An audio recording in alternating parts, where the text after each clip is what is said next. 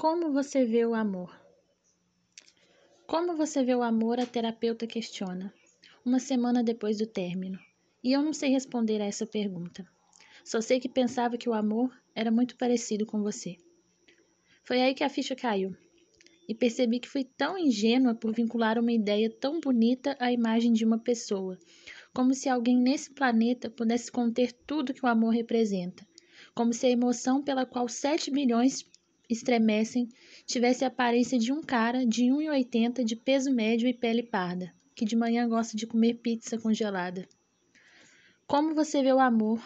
A terapeuta pergunta de novo, dessa vez cortando meu raciocínio no meio, e a essa altura estou prestes a levantar e sair pela porta.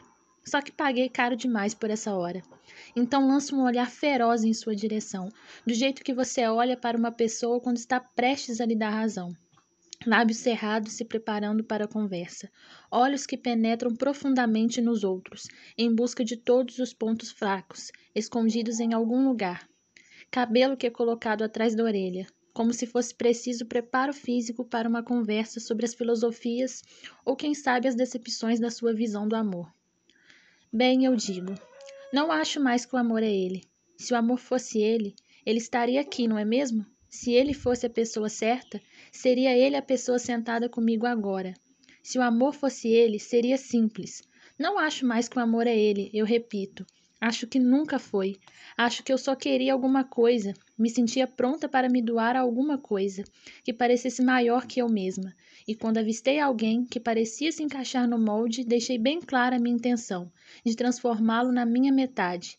E eu me perdi para ele. Ele levou tanto, mas tanto, me envolveu na palavra especial, até eu acreditar que só tinha olhos para me ver, mãos só para me sentir, corpo só para estar ao meu lado.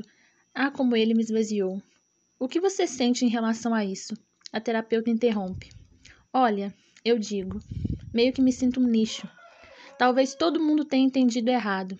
A gente acha que deve procurar alguma coisa lá fora, uma coisa que tropeça na gente na saída do elevador, ou cai na nossa mesa num café qualquer.